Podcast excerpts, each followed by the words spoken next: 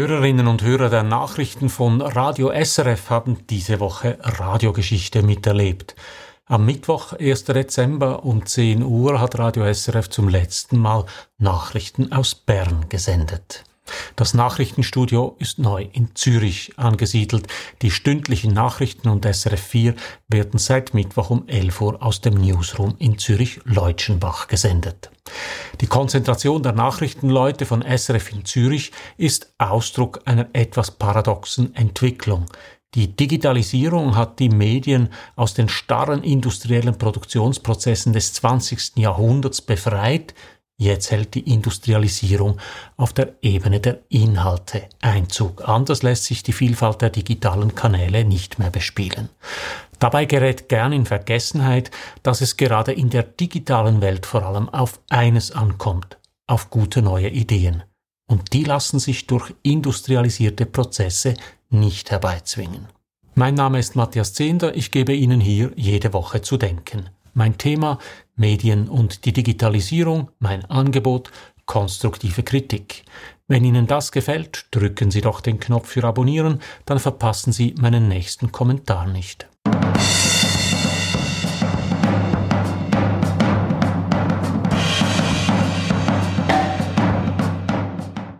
Für Christian Lüscher waren es bewegende Minuten, auch wenn man das auf dem Sender nicht hörte. Die letzte Nachrichtensendung von Radio SRF aus Bern war auch seine letzte Nachrichtensendung. Nach 40 Jahren im Dienst des Radios wurde Lüscher am Mittwoch, 1. Dezember um 10.03 Uhr pensioniert. Mit Wehmut, wie Schweiz aktuell am Mittwochabend feststellte und frühzeitig. Lüscher geht mit 62 in Pension. Eine knappe Stunde später las Yvonne Lambricker die Nachrichten zum ersten Mal im Studio Zürich-Leutschenbach. Für die Zuhörerinnen und Zuhörer ist der Wechsel mindestens im Moment nicht hörbar. Die Nachrichten haben die gewohnte Qualität, sie werden wie immer in nüchternem Ton vorgetragen. Konsequenzen hat der Umzug für das Personal. Wie Christian Lüscher haben viele Mitarbeitende den Wechsel nach Zürich nicht mitgemacht. Ist es ein Problem, wenn die Nachrichten künftig von Menschen betreut werden, die in Zürich arbeiten und wohl auch im Raum Zürich leben? Gegenüber dem eigenen Sender erklärte Radiochefredaktorin Liz Borner in der Sendung 4x4, Zitat, Journalistisch würde ich sagen, ob die Nachrichtenredaktion in Zürich arbeitet oder in Bern oder in Basel oder in Luzern, macht eigentlich keinen Unterschied, solange sie dieselben journalistischen, handwerklichen Standards einhalten, die sie vorher hatten. Das hat mit dem Standort an sich nichts zu tun. Da hat sie sicher recht, es wäre reichlich seltsam, wenn die Nachrichten von Schweizer Radio andere wären, je nachdem, ob sie in Bern oder in Zürich produziert werden.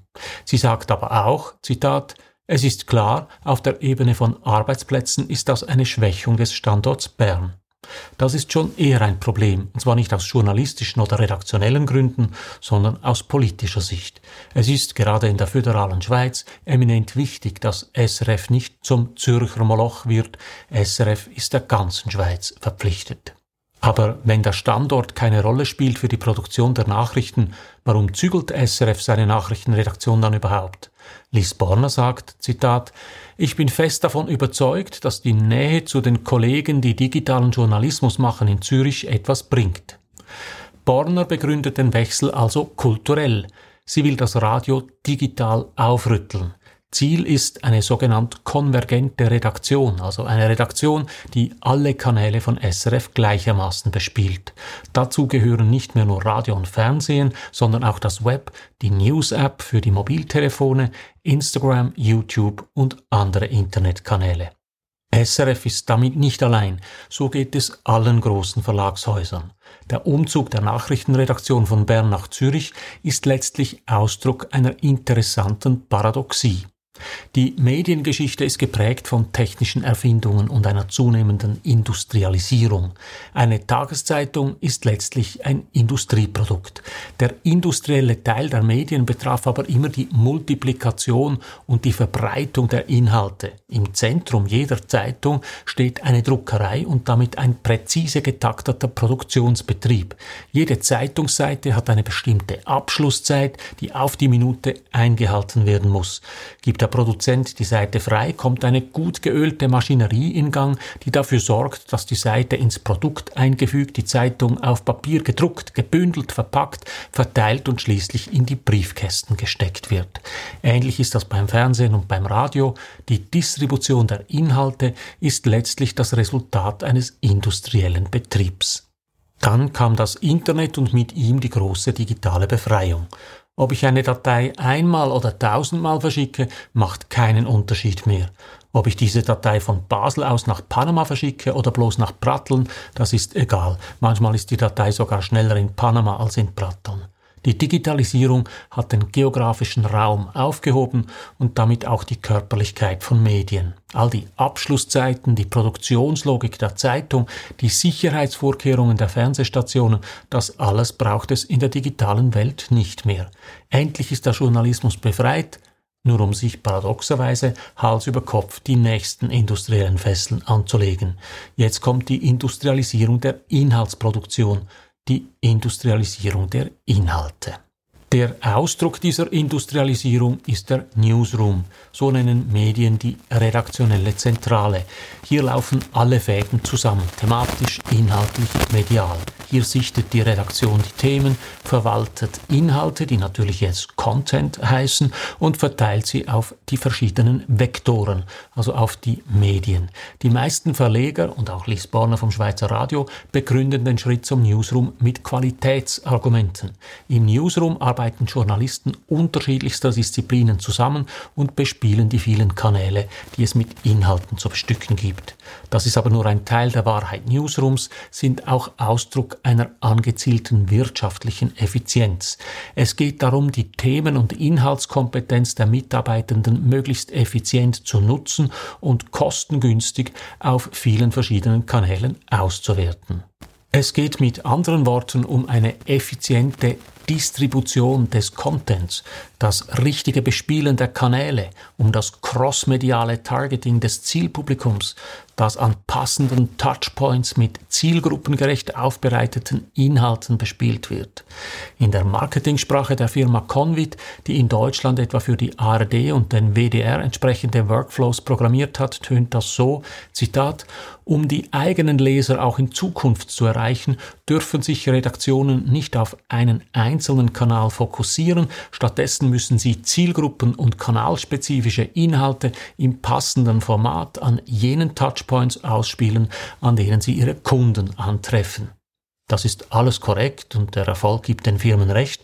Das Problem ist nur, dass sich Kreativität nicht auf dieselbe Art und Weise industrialisieren lässt wie der Druck einer Tageszeitung. Gute Ideen und interessante Gedanken gehorchen nicht der industriellen Logik. Sie setzen zum Beispiel auch kein Kapital voraus.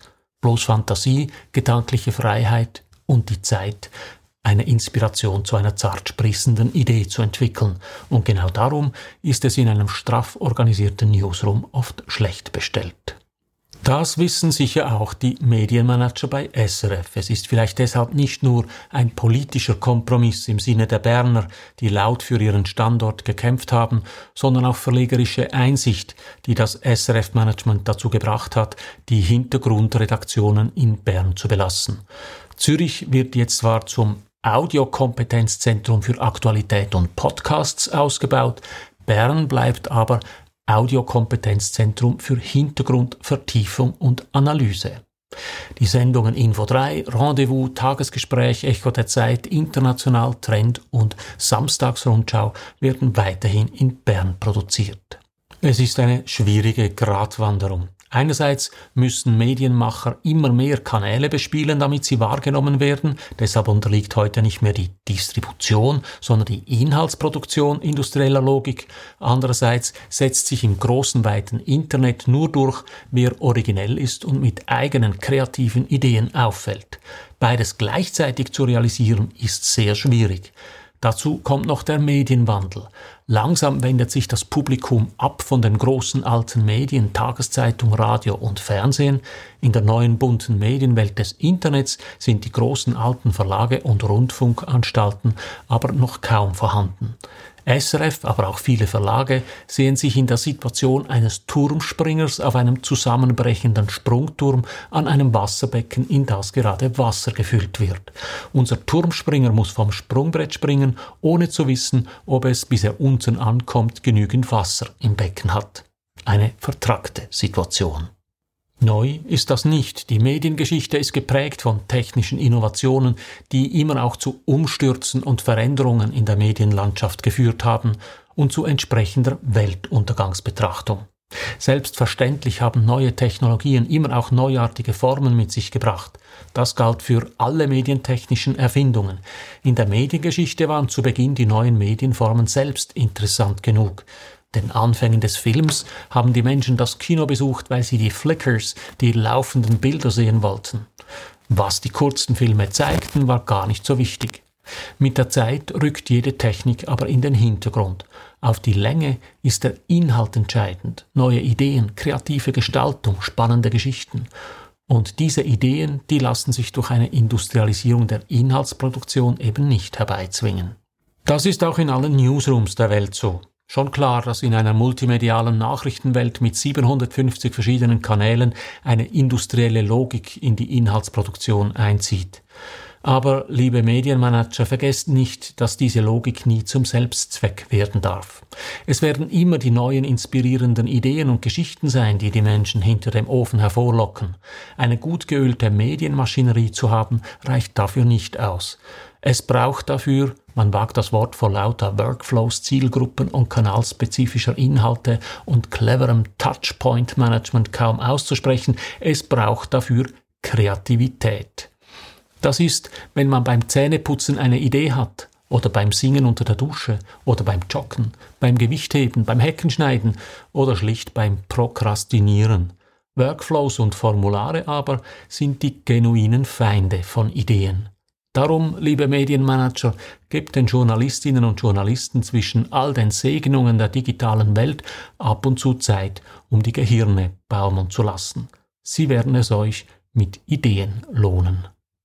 So viel für heute. Drücken Sie doch noch schnell den Abonnieren und den Gefällt mir Knopf, dann hören wir uns in einer Woche wieder. Alles Gute.